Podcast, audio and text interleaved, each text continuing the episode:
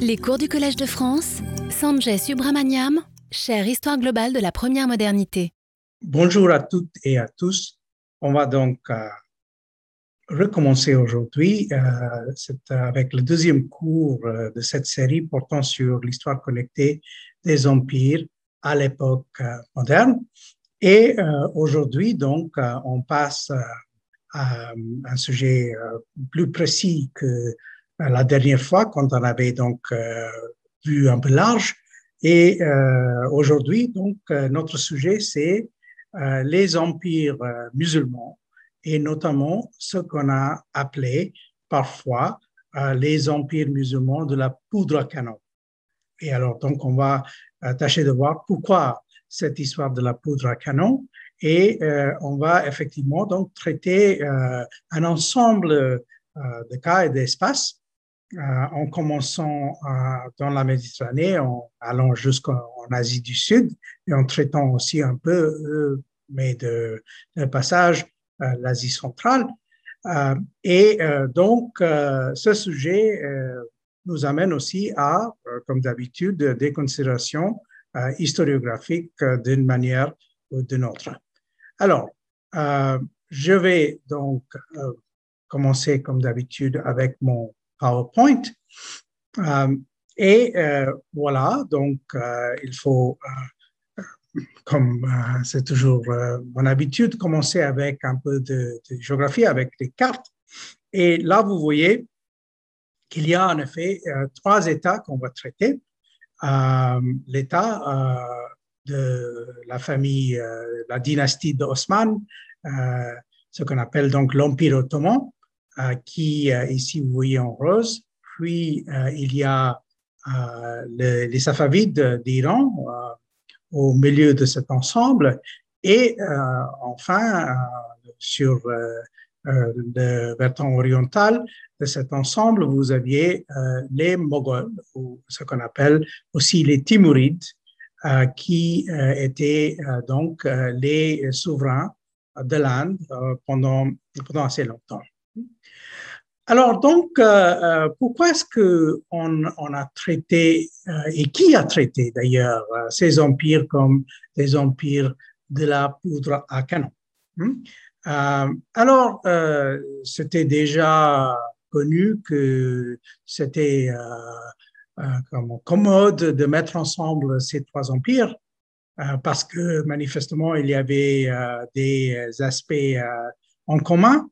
Ah, si vous regardez par exemple euh, tout simplement l'histoire monétaire, euh, il y a euh, ces trois pièces, des pièces en argent, frappées par ces trois, trois États, l'Akché ottoman, qui était d'ailleurs la plus petite, puis la Bassie des Safavides, surtout au XVIIe siècle, et finalement, ce que vous voyez à droite, la Rupia des Moghols, euh, d'ailleurs, qui est un, mot assez curieux car c'est pas un mot arabo-persan, c'est un mot hindi qui a été donc adopté tout d'abord par les Afghans et par la suite les Moghols ont, aussi continué cette, tradition. Et si vous regardez ces trois, pièces, vous voyez qu'il y a euh, quand même euh, des aspects, ils ont un visage assez semblable. ils ont utilisé parfois les mêmes formules, ils ont aussi euh, parfois utilisé les mêmes euh, citations coraniques et ainsi de suite. Donc, il y a quand même, euh, disons, une, ressemblance de famille quelque part. Hein. Alors, et on sait d'ailleurs que depuis le, XVIe siècle, si on regarde l'écrit, les écrits des Européens, souvent, ils vont mettre ces trois États ensemble.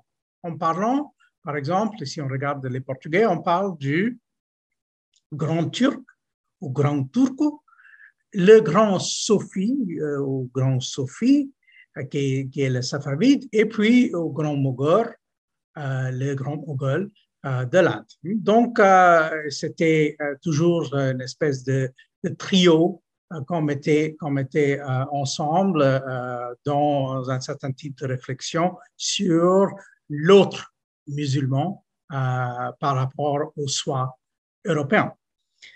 Alors, euh, mais cette idée de, caractériser euh, ces États par le biais de la poudre à canon, euh, c'est beaucoup plus récent. Et en fait, ça remonte jusque dans le milieu du 20e siècle, deuxième moitié du 20e siècle. Et celui qui a proposé cette caractérisation, c'est Marshall Hodgson, donc dans un ouvrage qui a beaucoup marqué surtout le monde anglophone, euh, The Venture of Islam en trois volumes. Dans le troisième volume, vous voyez ici, a pour titre The Gunpowder Empires and Modern Times, donc euh, les empires de la poudre à canon et les temps modernes. Hmm? Alors, ce, livre euh, n'a pas été traduit en, en français. il y a un autre livre de Hodgson que vous voyez ici, L'islam dans l'histoire mondiale, qui a été donc publié dans la série des, Actes Sud. Euh, et euh, donc, euh, juste pour vous donner une petite idée de, du point de vue de, de, M. Hodgson, je vous cite un, compte rendu qui a été fait de ce livre. Et dans ce compte rendu, Marie-Lucie Dumas nous dit effectivement que l'auteur, donc Hodgson, c'est un professeur d'histoire de l'Université de Chicago, et il est probablement l'un des rares chercheurs occidentaux à se placer dans une perspective non européocentrique pour parler de l'histoire de l'islam et euh, de son apport à l'histoire mondiale. Donc, euh, il fait quoi? Il tente d'étudier la civilisation islamique comme un tout historique hein, et comme un élément majeur dans la formation de la destinée de toute l'humanité. C'est un point de vue, c'est-à-dire l'histoire, l'histoire islamique euh, en tant qu'histoire mondiale ou histoire globale, qui a été suivie par un certain nombre d'autres chercheurs par la suite. Alors donc, euh, euh, Hodgson avait donc un point de vue euh, sympathique plutôt qu'un point de vue hostile, qu'on trouve d'ailleurs chez, un certain nombre d'autres chercheurs occidentaux qui ont abordé la question de l'histoire des pays musulmans. mais il faut dire que Hodgson avait quand même un point de vue euh, centré sur le Moyen-Orient, qu'il connaissait relativement bien, euh, un peu l'Asie centrale. Il n'était pas tellement euh, donné sur l'Asie du Sud ou l'Asie du Sud-Est. Il connaissait beaucoup moins ces régions-là. Et d'ailleurs, on trouve parfois des idées chez lui qui sont difficilement soutenables dans le genre qu'il y avait vous voyez l'absence d'ordre hiérarchique dans ce, monde, tandis qu'on sait que euh, dans le cas de l'Asie du Sud, euh, la coexistence euh, des sociétés hiérarchisées, hiérarchiques et l'islam était tout à fait, tout à fait compatible. Et d'ailleurs, c'est parmi les caractéristiques de cette région-là. mais donc, il a cette idée, et, et c'est l'idée importante, que mm, si on est en gros entre le 15e et le 18e siècle, les temps modernes, avant la grande poussée de la colonisation euh, donc, euh, européenne du 19e siècle, des, des, euh, des, Britanniques, des Français et ainsi de suite. Alors donc, à cette époque-là, on a une, une formation, pour, pour, dire mieux, une réformation des, de ces sociétés musulmanes en tant que système politique et euh, cette, euh, ce processus a beaucoup à voir avec une nouvelle technologie qui est la technologie de la euh, poudre à canon. Donc, comme vous le savez sans doute, la poudre à canon qui a été d'abord inventée en Chine, puis qui a traversé l'Eurasie, a été adoptée par la suite dans la partie occidentale de l'Eurasie et par les Européens et par les musulmans. Alors donc, euh, euh, pour une considération plus en détail euh, de la carrière de ces trois, de ces trois États, de ces trois systèmes, je vais donc commencer avec les Ottomans. Et pourquoi? Tout simplement parce que le, les Ottomans avaient une carrière qui était plus longue par rapport aux deux autres. Euh, les Ottomans, en fait, les débuts euh, de cette dynastie, c'est vers la, vers la fin du XIIIe et surtout le début du XIVe siècle. Il y a deux personnages euh, donc assez compliqués qui sont mentionnés. Il y a donc Ertugrul, on sait beaucoup, on sait presque rien sur lui d'un point de vue historique, même s'il est il est le sujet de beaucoup de, séries télévisées. Et puis, il y a Osman, qui a donné son nom à la dynastie, mais en fait, euh, là encore, on ne sait pas grand-chose de lui, euh, qui a régné manifestement sur une principauté, une principauté des Turcs dans l'Anatolie, une principauté qui a donc émergé dans le contexte du déclin du sultanat de Seljuk et qui était donc aussi présente dans les marges de ce qui restait encore de l'Empire euh, byzantin. Et euh, donc, au XIVe siècle, euh, l'Empire byzantin était assez affaibli. Et c'est dans ce contexte-là qu'on a cette principauté. Et puis, donc, il y a eu expansion. la principauté se transforme en royaume. Le royaume va donc faire la conquête, vous voyez, dans les couleurs différentes, dans l'Anatolie et puis dans la Roumélie au XIVe siècle au tout début du 15e siècle, il y a un choc, une lourde défaite que ce royaume va encaisser. Puis, au 15e siècle, on va recommencer l'expansion et c'est au cours du 15e siècle que donc, le royaume devient empire. Donc, on passe les trois euh, étapes. Tout d'abord, principauté, puis royaume, puis empire. Donc, à la fin du 15e siècle, une fois qu'on a fait la conquête de Constantinople, euh, on est en train de parler d'un empire, un empire qui est en pleine expansion. Cette expansion va continuer pendant le 16e euh, siècle, euh, en couleur de rose, vous voyez ici, en Europe centrale, en Europe de l'Est, et aussi autour de la mer Noire, et finalement, et ça c'est le plus important, dans les pays arabes, Syrie, Liban, euh, Irak, Hijaz, euh, l'Égypte et finalement aussi un peu le Maghreb. Euh, voilà, donc un processus assez compliqué et donc du coup, on est en train de parler de, système qui remplit, si vous voulez, tous les aspects de la définition qu'on a, a, discuté la dernière fois. On a taille, on a diversité, on a diversité écologique, on a diversité de population, on a beaucoup de langues euh, parlées, on a aussi euh, plusieurs religions présentes euh, qui sont donc plus ou moins tolérées par les Ottomans, à une exception près, c'est-à-dire les Ottomans, normalement, ne sont pas très tendres envers les chiites, même s'il y a parfois des populations chiites, mais ils ont des problèmes avec les, les chiites et aussi les alavis, qui sont donc plus ou moins apparentés, apparentés aux chiites, car la dynastie ottomane est euh, une dynastie sunnite. Hmm? Alors, donc, euh, pour euh, le lecteur francophone, on a beaucoup, beaucoup de, matériaux sous la main pour ceux qui ont envie d'étudier cette dynastie. Je vous donne juste deux exemples.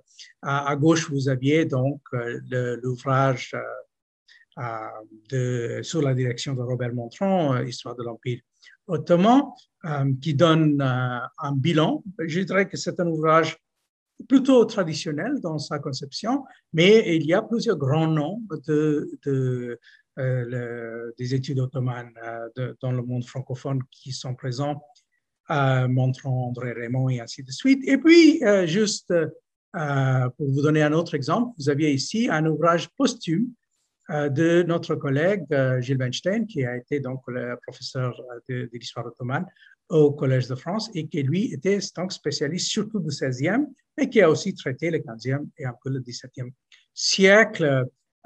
il était quelqu'un qui était un, grand travailleur d'archives et il a fait de l'histoire diplomatique, un peu l'histoire économique, certainement l'histoire de la culture politique et ainsi de suite. Donc, en fait, euh, on est gâté euh, si on commence à regarder euh, l'historiographie en français portant sur, sur les Ottomans. Et alors, si on regarde cette historiographie, si on, on considère la, chronologie qui est proposée dans cette historiographie, là, vous voyez en gros, dire cinq phases. les origines ça, donc disons en gros à partir de 1320, 1330 jusqu'en 1500. et cette première époque est marquée entre autres par la prise de Constantinople et la défaite finale des Byzantins. donc il y a aussi un peu disons, synthèse parce qu'il euh, il y a des, femmes de la famille byzantine qui vont se marier dans la famille euh, ottomane. Hein. Donc, euh, les Ottomans deviennent en quelque sorte aussi les successeurs des Byzantins. Puis, on a ce qu'on appelle normalement l'apogée de l'Empire, du XVIe siècle, associé souvent avec le, le, sultan Selim, qui, qui était celui qui a entamé cette expansion du début du siècle. Et puis, surtout celui qu'on appelle Soliman le Magnifique, euh, mais en fait, en, turc, plutôt euh, le législateur, qui a régné presque 50 ans. Et euh, donc, c'est une, époque à laquelle on a consacré beaucoup d'attention. Et puis, on passe au 18, 17e, 18e, qui était considéré naguère comme une époque de déclin, mais euh, aujourd'hui, on a plutôt tendance de penser à ça comme une époque de réorientation euh, associée avec un certain nombre de crises. Vers la fin du XVIIe siècle, euh, l'expansion va plus ou moins s'arrêter. Il y a des traités signés avec un certain nombre de voisins. Et puis, donc, le 19e, quatrième phase, où il y a ce moment de la tanzimat ou la réforme, et finalement, donc, vers la fin du 19e siècle, on commence euh, le démembrement et la fin de l'Empire qui va donc euh, se faire euh, avec la Première Guerre mondiale, donc autour de, 1918-20 par là. c'est la fin de l'Empire. Donc, un, empire qui a, qui a perduré pendant à peu près six siècles. Et donc, c'est c'est hmm, certainement pas un, record absolu, mais euh, parmi ces empires musulmans, euh, il en a peu qui ont donc eu cette espèce de carrière de six siècles. Hmm. Alors, euh, pour la question donc de l'historiographie des débuts, je vais passer en revue assez rapidement quelques éléments. Hmm. en commençant donc avec le livre qui est euh, donc de l'historien autrichien Paul Wittek, qui puis euh, a aussi travaillé euh, au Royaume-Uni. Wittek, qui a beaucoup influencé l'historiographie de la première moitié du XXe siècle, avec une thèse qui portait sur deux, trois idées, aujourd'hui hautement discutées, euh, et euh, mise en question par, euh, les historiens plus récents comme Colin Haywood. Alors donc, euh, Wittek, qui lui avait une idée assez spécifique de l'Empire ottoman, il pensait que c'était donc les Turcs, ces Turcs qui ont formé l'Empire, ont apporté une nouvelle énergie, un nouveau souffle à un monde musulman devenu un peu fatigué et donc, euh, ils voyaient euh, dans leur énergie, leurs aspects masculins, un atout majeur. Et puis, il était euh, très concerné, même selon Haywood, un peu obsédé par l'idée de, du fait que c'était un empire de ce qu'on appelle les gazis, c'est-à-dire les, les guerriers saints. Donc, l'aspect de la motivation religieuse des, euh, Ottomans venus d'un coin obscur du monde euh, musulman, euh, c'est quelque chose sur lequel il, insiste beaucoup. Donc, l'empire des Ghazis, c'est une formule qui est souvent associée avec lui. À cette, à cette vision hautement idéologique, on a commencé à, à apporter des critiques progressivement parmi des historiens turcs et autres.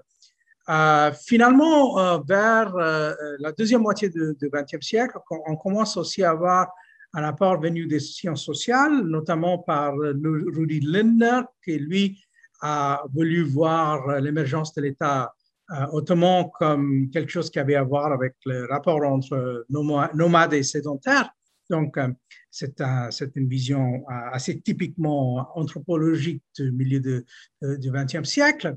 Et puis, on a le, la dernière contribution d'envergure sur ce sujet de l'émergence des Ottomans de notre collègue Jamal Kafardar de l'Université de Harvard, entre deux mondes. Et lui, en fait, il a à la fois fait le bilan des théories existantes et il a aussi essayé de nous expliquer comment en fait euh, les Ottomans jouaient entre ces différentes euh, traditions, euh, les Seljouks, les, les Byzantins et voire même quelques restes de la tradition mongole qui passaient par les, les Ilkhan, les Ilkhanides qui étaient présents.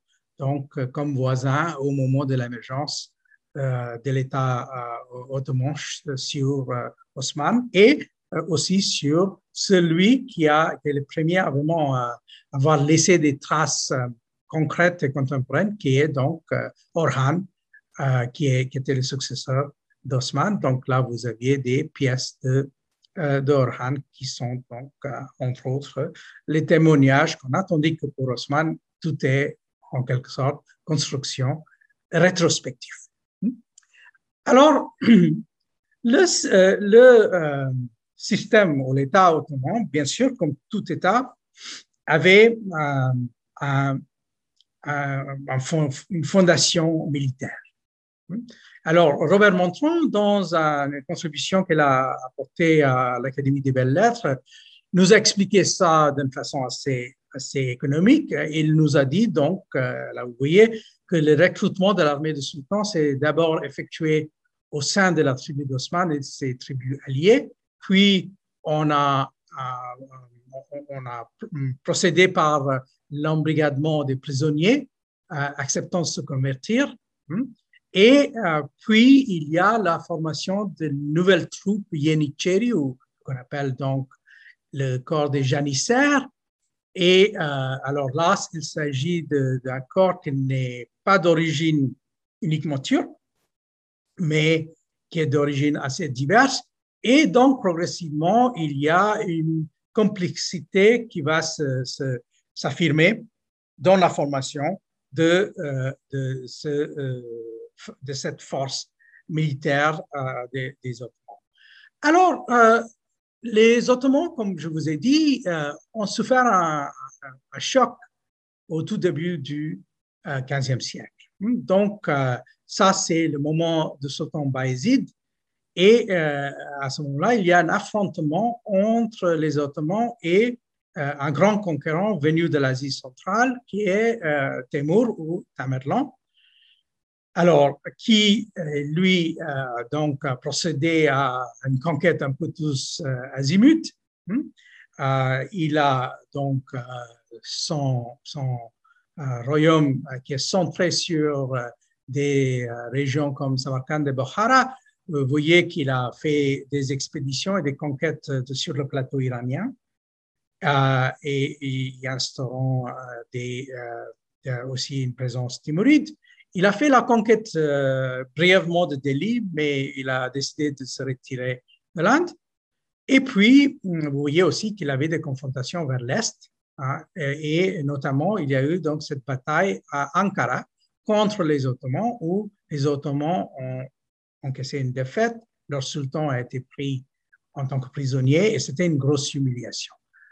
Alors, euh, le résultat de cette humiliation, c'est néanmoins un peu paradoxal, parce que les Ottomans vont donc recommencer euh, à partir de cette défaite en prenant quelques éléments euh, de la culture euh, timouride. Donc, il devient, malgré eux, en quelque sorte, des admirateurs aussi du fonctionnement de Timur et des Timurides. Hmm? Alors, donc, l'historienne américaine Linda Darling, qui a, abordé un peu ces questions, nous dit euh, donc, vous voyez que le 15e siècle a vu finalement euh, le passage d'une principauté à un empire, disons, elle dit world class empire, donc vraiment un empire euh, qui, atteint un standard à l'échelle mondiale. Alors, bon, ça commence avec cette attaque dévastatrice de, de Timur en 1402. Il y a donc la fragmentation de ce qui existait des domaines ottomans, mais puis reconstitution, défaite des croisés en 1444, prise de Constantinople, des guerres contre Venise et, la dynastie Akoyunlu d'Iran. Et euh, puis, donc, euh, tout ça est accompagné par le développement d'une littérature politique et euh, une culture impériale. Et cette culture impériale, donc, va puiser finalement, pas seulement dans la culture byzantine, pas seulement dans la culture seljuk, bien sûr, mais aussi dans la culture timouride. Et derrière la culture timouride, il faut dire, se cache aussi la culture mongole. Donc, même si euh, en termes strictement dynastiques ou d'ascendance, les Ottomans n'ont rien à voir avec, avec euh, ces, ces, ces dynasties-là, mais néanmoins, il y, a, il y a un effet, il y a une influence qui va se jouer sur eux. Alors, donc, euh, au XVIe siècle, c'est en quelque sorte le grand moment de l'Empire ottoman. Et on va donc essayer de faire un petit bilan sur la question de la euh, taille en termes démographiques de cet empire-là. Alors, j'ai pris donc quelques passages d'un article qui a été publié dans les annales par, euh, par l'historien euh, Omar Lutfi Barkan, qui a donc fait un, compte rendu pour apporter le point de vue ottoman sur la Méditerranée de Brodel. Hmm? Donc, il s'agit de ça. Et là, vous voyez qu'il commence en nous, donnant les chiffres de Brodel sur euh, la démographie de l'époque de Philippe II, donc euh, deuxième moitié du XVIe siècle, et il nous dit que selon Brodel, euh, le bloc A, Espagne, Portugal, France et Italie, dans l'ensemble, c'est à peu près 37 à 38 millions. Et puis, l'Empire ottoman, Turquie d'Europe, d'Asie, Égypte et Afrique du Nord, c'est 20 à 22 millions. Ça, c'est selon, selon Brodel.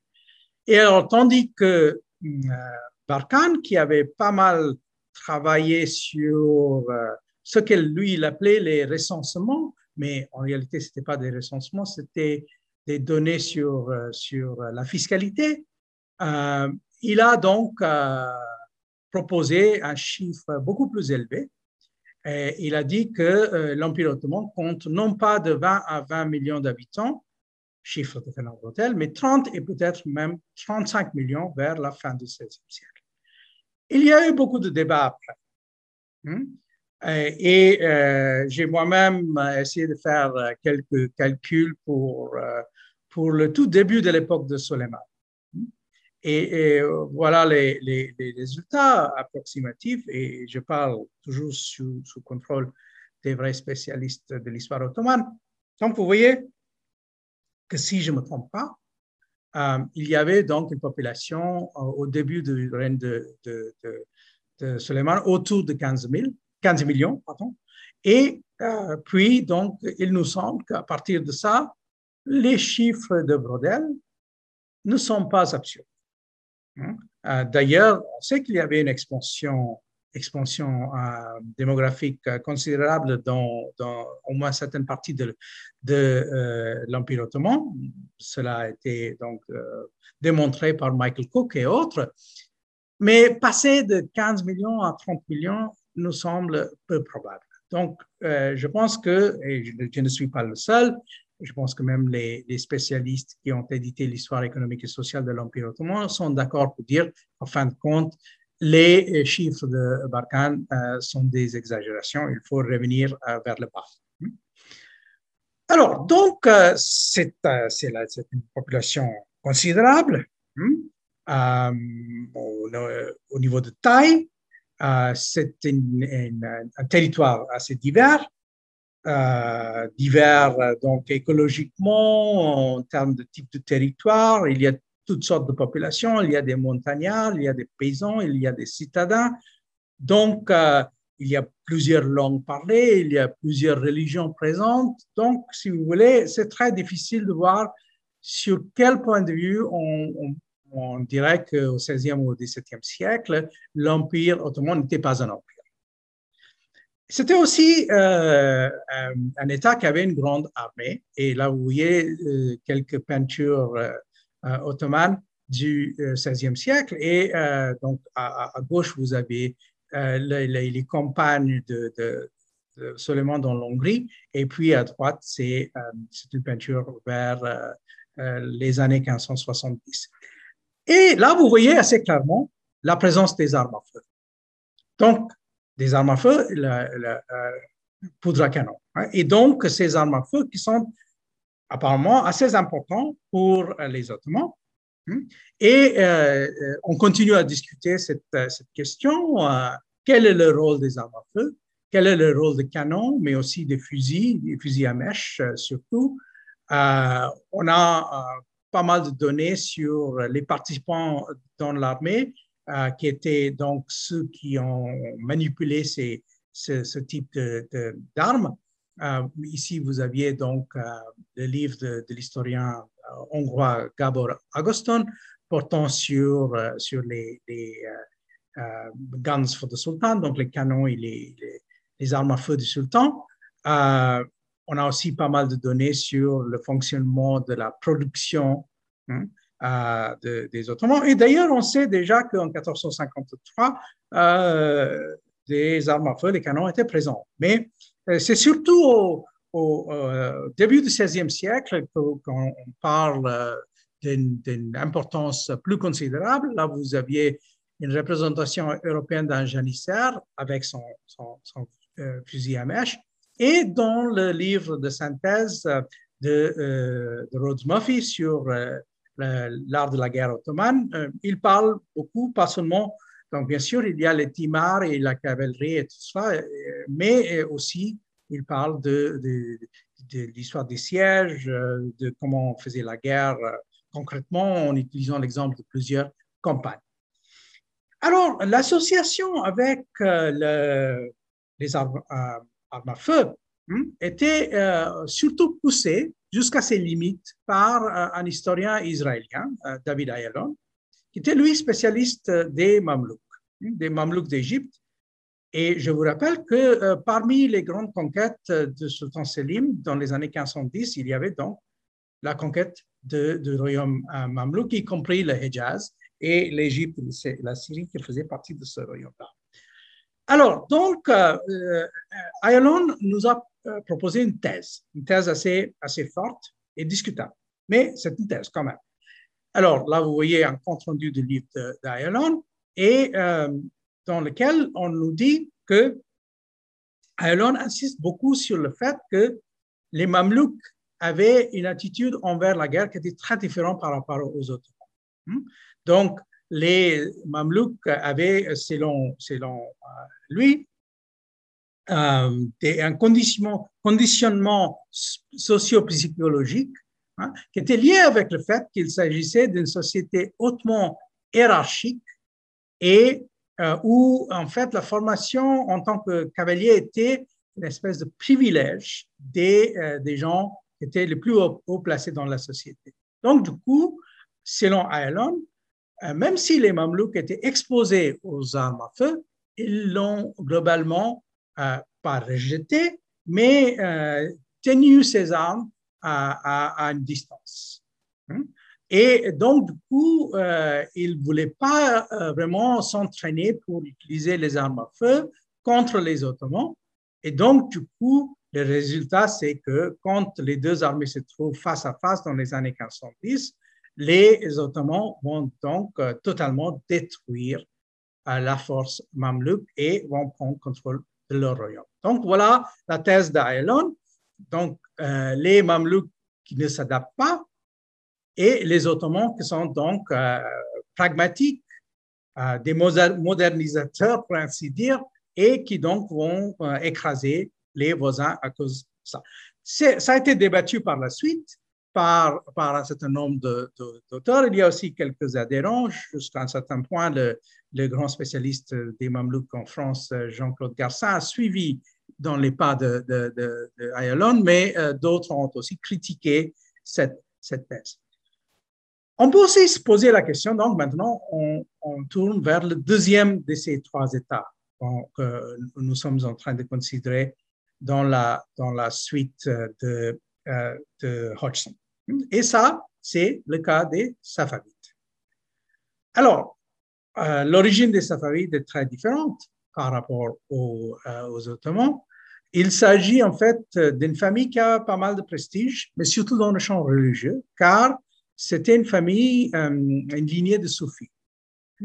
Euh, c'était un ordre, comme on appelle euh, l'ordre safavi des soufis, qui était centré sur un endroit Ardabil dans le nord de l'Iran. Et puis, ont déjà été, été présent et connu dans pendant le, le, le 15e siècle, mais c'est au tout début du XVIe siècle qu'ils vont donc faire irruption dans un Iran où euh, les dynasties euh, qui avaient dominé la deuxième moitié du de, 15e euh, siècle se trouvent affaiblies. Et sous le, le règne de Shah Ismail, qui était donc, vous voyez ici, qui est présenté comme Ismail Sofi, Hmm? Donc, euh, le fait qu'il était associé avec, avec un ordre soufis, soufis c'était même connu en Occident. Alors, donc, euh, il, il euh, va donc, prendre contrôle du plateau iranien et donc rapidement donc, mettre en place un système assez particulier. Alors, il est tout d'abord, ses adhérents sont euh, ce qu'on appelle les euh, ou les têtes rouges. Ce sont donc souvent des, des turcomans et euh, ils sont souvent donc organisés dans des euh, systèmes, mm, disons, grosso modo, on peut appeler tribal. Donc, de ce point de vue-là, c'est pas entièrement différent par rapport au, au, tout début de l'État ottoman sauf euh, il y a donc à la tête du système cette présence de la, dynastie Safavid. Et puis, euh, donc, une fois qu'ils ont fait la conquête euh, de l'Iran, ils vont donc arriver à une espèce de condominium avec les élites urbaines. Et donc, ces élites urbaines étant des persophones, on va donc essayer d'arriver à, à, un compromis entre ces, ces différents éléments. Alors, Shah c'est considéré comme un chef charismatique, presque invincible. Hmm? Donc, euh, il, est, il, est, porté un peu, un peu par ça, mais il va donc quand même souffrir une lourde défaite en 1514. Et cette défaite, c'est donc contre les Ottomans. Et je vais revenir dans un instant. Alors, quelle est l'importance et la taille de ce royaume de Shah Ismail? Difficile de dire parce que euh, en fait, on n'a pas d'archives euh, semblables aux archives des Ottomans. Mais si vous regardez euh, les deux éléments ici, donc si on compare les villes à gauche de l'Empire ottoman avec les villes de l'État safavide, vous voyez que l'urbanisation chez les Safavides est beaucoup plus faible. Tabriz est la ville la plus grande à l'époque de Shah Ismail, euh, qui, a, qui compte donc 80 000 habitants, tandis que le Caire et Istanbul sont beaucoup plus grands. Euh, puis on a Hormuz, on a Isfahan, euh, on a Shiraz, on a Kashan et ainsi de suite, donc des, des, villes assez, assez moyennes. Alors, pour la population globale, c'est extrêmement difficile vraiment de donner un chiffre. Angus Madison, historien de l'économie, mais qui fonctionnait à une échelle globale, nous a proposé un chiffre dans le genre 4 à 5 millions pour le 16e siècle.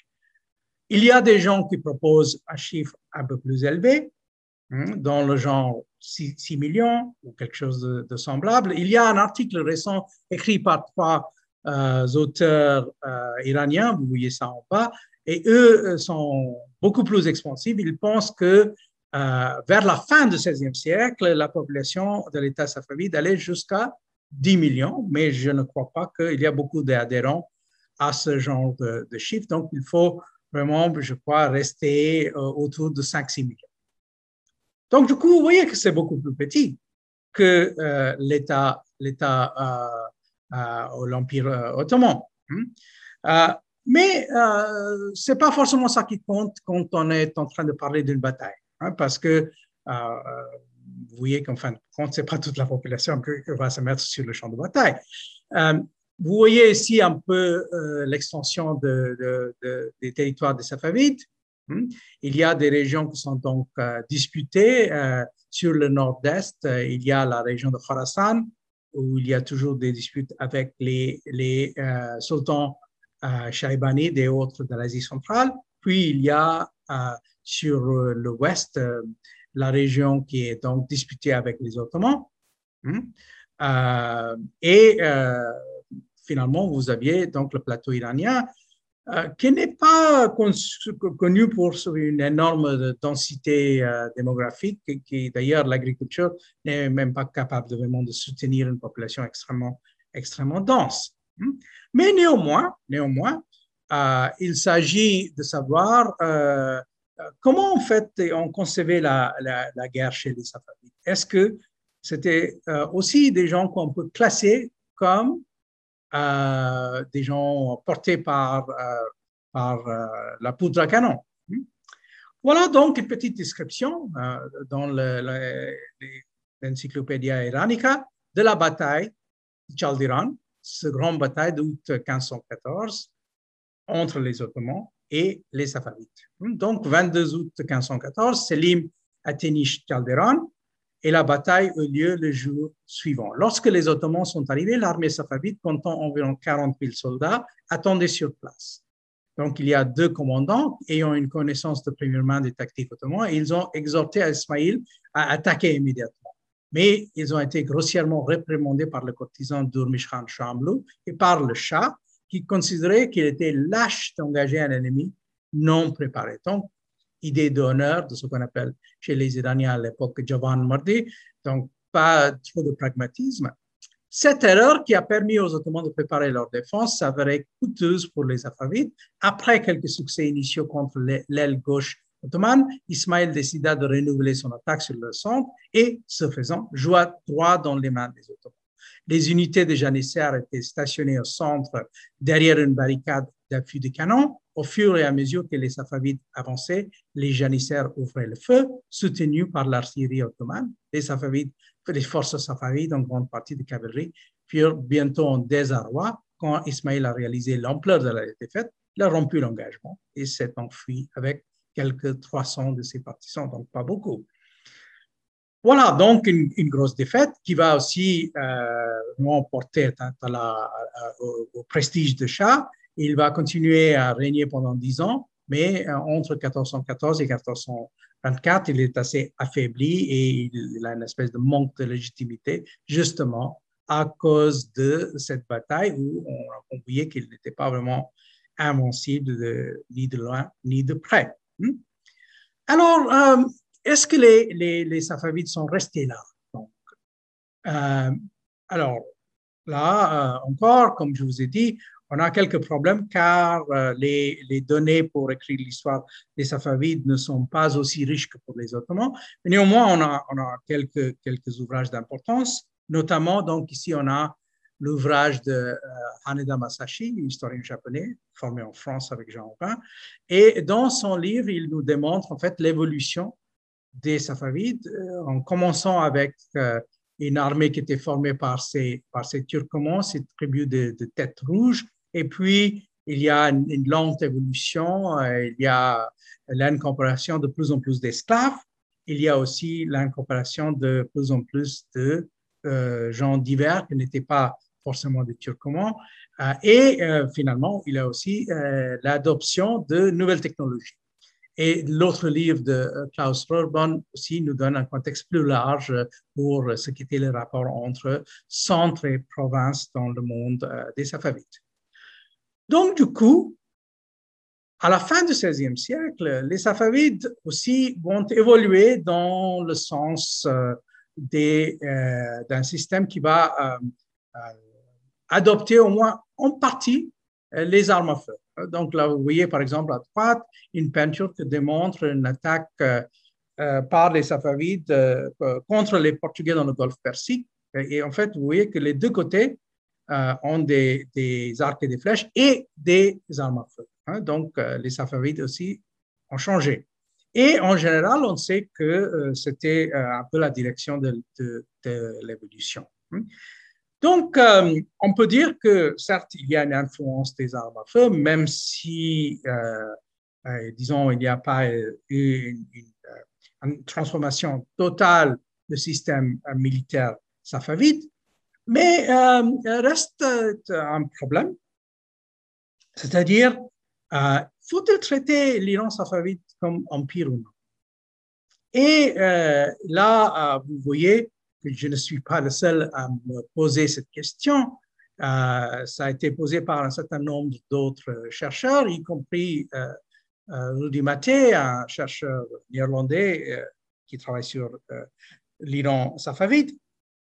Et alors, donc, comme il dit ici dans le résumé de cet article en anglais, le résumé français, il dit que jusqu'à maintenant, l'État safavide s'est vu attribuer le statut d'empire de poudre à canon. Donc, vous voyez la formule de Hodgson.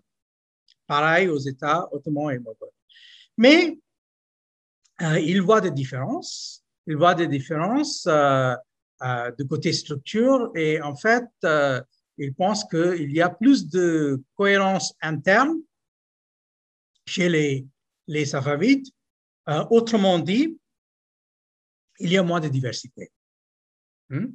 Et, puis, il y a aussi quelque chose d'autre qui sont les faiblesses en termes de ressources économiques. Là, on a déjà vu qu'il y a le problème de la démographie. 6 millions à peu près euh, pour l'Iran contre, disons, 22 ou 20 millions pour les Ottomans. Donc, il y a un État qui fait trois fois la taille de l'autre. Bon, euh, disons que dans la même espèce, parfois il y a les, caniches et les bergers allemands, ils sont tous les deux des chiens. Euh, alors donc, ici, on est euh, dans une situation où euh, il faut probablement poser la question de notre manière. Et, quant à la diversité, qu'est-ce qu'on peut dire? Il y a certes euh, un certain niveau de diversité chez les Safavides, surtout vers la fin du 16e, début du 17e, car il y a au niveau religieux, alors les Safavides n'ont pas beaucoup de tolérance envers les sunnites, euh, ils deviennent de plus en plus des chiites euh, duodécimains eux-mêmes, des Isnashri, mais euh, il y a quand même des, quelques populations juives ici et là, il y a quelques populations zoroastriennes ici et là dans des villes, et puis il y a aussi des Géorgiens et, surtout des, les Arméniens euh, qui font partie des, domaines de Shah à la fin du, du, du 16e, début du 17e siècle et qu'il va installé même dans la ville capitale. Euh, quand j'ai parlé des marchands, des réseaux de marchands arméniens, j'ai traité cette question plus en détail. Donc, euh, côté religion et côté ethnique, il y a une certaine diversité, euh, mais disons que c'est un, domaine beaucoup plus compact, beaucoup plus restreint et en fin de compte beaucoup moins divers que le cas le, le cas euh, ottoman. Euh, donc, euh, voilà la question qui se pose et on, a donc bien sûr des points de vue qui sont divergents. les uns voulant classer l'Iran safavide entre les empires et les autres montrant, montrant une certaine réticence. Hmm? Je passe maintenant au troisième cas que je vais traiter d'ailleurs d'une façon un peu plus rapide je vais traiter ça d'une façon plus rapide car euh, c'est mon sujet pour le sixième cours. Donc, quand je vais parler euh, essentiellement de l'Empire moghol ou, ou. Donc, vous voyez que hmm, au niveau d'ailleurs euh, de la chronologie, les Safavides ont duré un peu plus que deux siècles, entre le début du 16e et vers les années 1720. les Moghols en ont une carrière un peu plus longue, c'est-à-dire si on parle d'une façon strictement technique, trois siècles et peu entre le début du, du 16e et le, milieu du 19e. Euh, en réalité, euh, déjà à partir de la deuxième moitié du XVIIIe siècle, les Moghols ou les Timourides ne comptent pas pour beaucoup. Mais là encore, euh, les, origines sont assez différentes par rapport aux Safavides et aux Ottomans. Les Ottomans, donc, ont des origines relativement obscures, les Safavides ont des origines dans, disons, dans un contexte religieux et euh, les Moghols en Inde ont quand même une ascendance, une double ascendance prestigieuse. Ils sont tout d'abord ils ont une ascendance directe qui va jusqu'à Timur. Car le premier des, des, conquérants moghols à s'installer en Inde, Zahiruddin Mohammad Babur, était donc directement descendu de, de. Mais puis, il y a aussi et ça c'est un peu plus compliqué, une ascendance par la voie féminine que vient de Khan.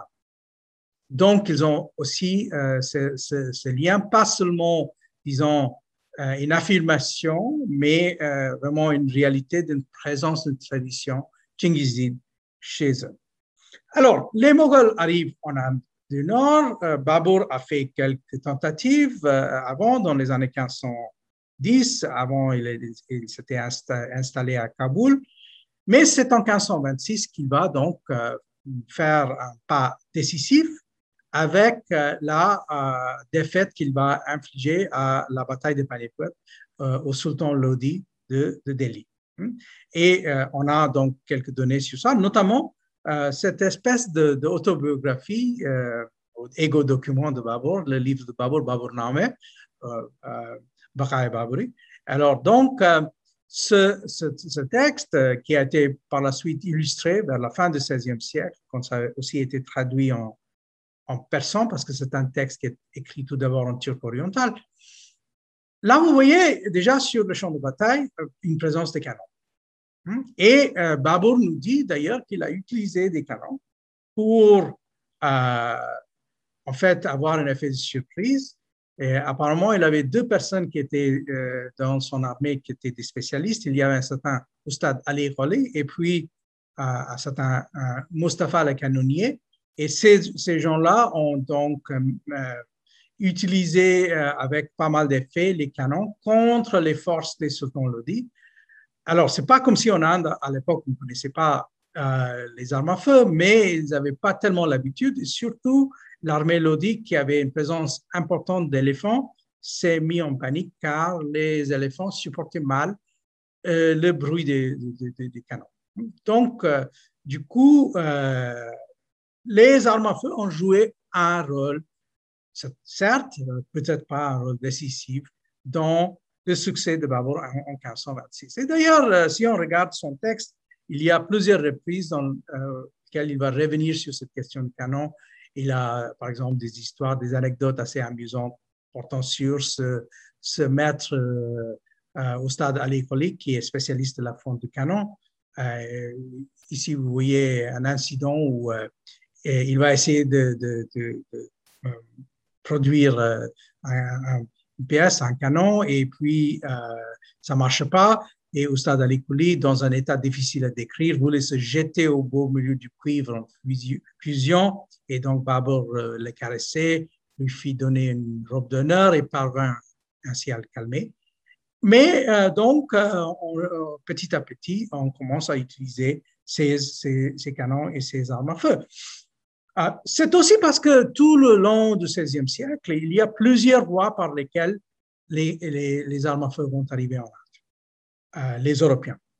Hein, euh, les Européens qui viennent, qui apportent cette technologie. Parfois, il y a des renégats européens qui vont euh, se mettre à travailler pour les, les, sultans musulmans. Et puis, il y a aussi des personnages assez curieux comme celui que vous voyez ici, Khaja Safar Salmani, ottoman d'origine italienne, qui était donc natif de Otranto, hein, et donc dont la carrière a été discuté un peu dans le livre de Giancarlo Casale, que vous voyez ici, et qui est donc, euh, par, euh, par ironie d'histoire, il a été lui-même tué quand il préparait le siège d'une forteresse portugaise. Et là, vous voyez que euh, les gens qui étaient à l'intérieur de la forteresse ont tiré sur lui, hein, disparassem da fortaleza algumas bombardas, et donc qui a fait sauter sa tête, hein, euh, tomando pela cabeça, et euh, donc, le, chroniqueur Couto nous dit qu'il euh, a, euh, il espère qu'il a passé toute l'éternité dans l'enfer, car c'était un chrétien devenu musulman et qui a aidé en plus les musulmans contre, contre les chrétiens. Donc, progressivement, on utilise de plus en plus d'armes à feu, de poudre à canon, vers la deuxième moitié du XVIe siècle, quand là encore, le royaume de Babur va finalement devenir un empire sous Akbar. Euh, si vous regardez les peintures de l'époque d'Akbar, quand il fait ses campagnes, soit dans le, le Rajasthan contre les Rajputs, soit ailleurs euh, dans l'Inde centrale, il y a toujours une présence de canons, toujours une présence d'artillerie et quelquefois aussi euh, des fusils à, mèche euh, dans, cette, présence. Là, vous voyez donc quelques peintures de l'époque d'Akbar où il y a des mines, il y a des canons qui sont bel et bien présents. Mais il ne faut aussi pas oublier la réalité, c'est que euh, euh, cet empire que Akbar était en train de, consolider était d'une taille qui était très, très différente par rapport euh, aux Safavides. Hmm? Donc, ça, c'est quand même quelque chose à, retenir. Et donc, forcément, les, les armées étaient aussi beaucoup plus compliquées, beaucoup plus diverses. Hmm? donc, bien sûr, il y a, comme on voit, soit dans la réalité, soit dans les rêves. Euh, là, vous voyez à, droite, c'est un rêve de l'empereur Jahangir représenté sur une peinture et à gauche, c'est la cour de Jahangir. Dans ces cours, il y a bien sûr des, beaucoup de circulation des gens qui font des, allées-venues entre ces, différents royaumes, mais euh, néanmoins, ces royaumes ont, gardé leur spécificité. Et euh, parmi leurs spécificités, il faut quand même aussi compter la taille. Hmm? Euh, selon euh, le grand historien de l'Empire moghol, Irfan Habib, l'Empire d'Akbar avait compté entre 107 et 115 millions de personnes. À mon avis, c'est sûrement une exagération. Vous voyez que tout le monde a un peu tendance d'exagérer de, la taille de, entre guillemets, leur empire. Alors, moi, je pense qu'il faut revenir vers un chiffre plutôt dans le genre 75 à 80 millions. Mais même si on est là avec euh, ce chiffre-là, vous voyez que on est euh, dans une espèce de disproportion assez considérable entre euh, l'Iran safavide avec ses 6 millions, en gros, l'Empire ottoman à la fin du XVIe siècle avec ses 22 millions, et puis ses 80 millions. C'est beaucoup, beaucoup plus grand et c'est beaucoup plus compliqué. C'est beaucoup plus compliqué aussi au niveau du recrutement de l'armée et ainsi de suite. Hein? Donc, si on regarde les derniers ouvrages qu'on a publiés sur euh, la guerre chez les Moghols et aussi les livres de l'historien d'Aligarh euh, Iqtidar Alam Khan portant justement sur euh, euh, poudre à canon et, les armes à feu. en général, les gens ont tendance à penser que même avec cette présence, ce n'était pas décisif pour les Moghols. Et ce qui comptait beaucoup plus pour les Moghols, c'était finalement les chevaux et la cavalerie.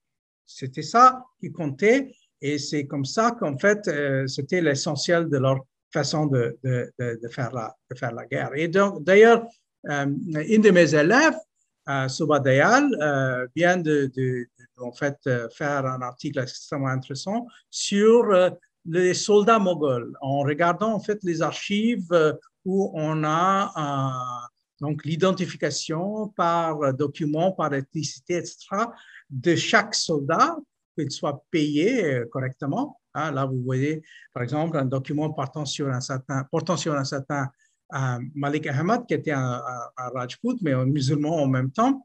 Et euh, il y a une description physique de lui, sur son front, sur quel genre de mine il avait, de, de, de moustache, de barbe, etc. Et euh, donc, si on regarde euh, ces documents-là, on a l'impression qu'en réalité, euh, ce qui comptait finalement pour les Mongols, même si, comme vous voyez, ça c'est un champ de bataille chez les Mongols en 1658 au moment de la guerre civile. Donc, il y a des éléphants, il y a des canons présents, mais finalement, il semble que la poudre à canon chez les Mongols, en tout cas, n'était pas tout à fait au centre de la guerre ou au centre euh, de, la façon de faire la guerre. Donc, vous voyez une situation contrastée où on peut donc commencer avec les Ottomans, où semble-t-il, même si on n'accepte pas euh, le point de vue tout à fait exagéré d'Ayalon, il semble néanmoins que les armes à feu ont joué un rôle plus considérable chez les Ottomans.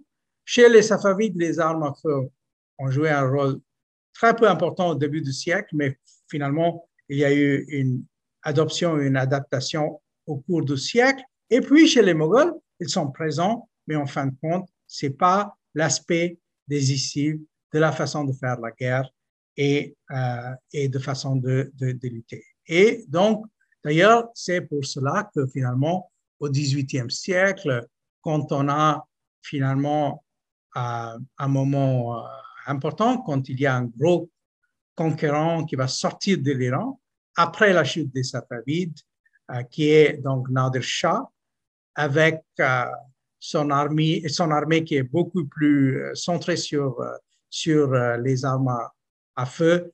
il va donc infliger, comme vous voyez ici, une lourde défaite à la à l'armée moghole sur le champ de Karnal en 1739.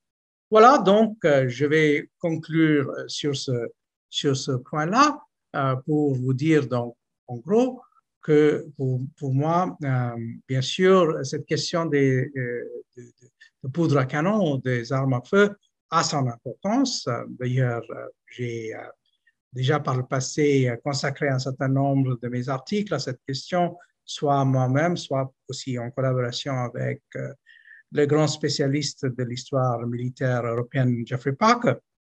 Mais euh, néanmoins, je pense qu'il faut savoir distinguer entre ces trois états à plusieurs niveaux, mais aussi au niveau de leur attitude vers l'importance de la euh, poudre à canon. Donc, euh, voilà pour ce qui est de l'hypothèse de M. Hodgson, mais qui reste néanmoins un travail un ouvrage tout à fait intéressant et important. Je vous remercie de votre attention. Retrouvez tous les contenus du Collège de France sur www.colège-2-france.fr.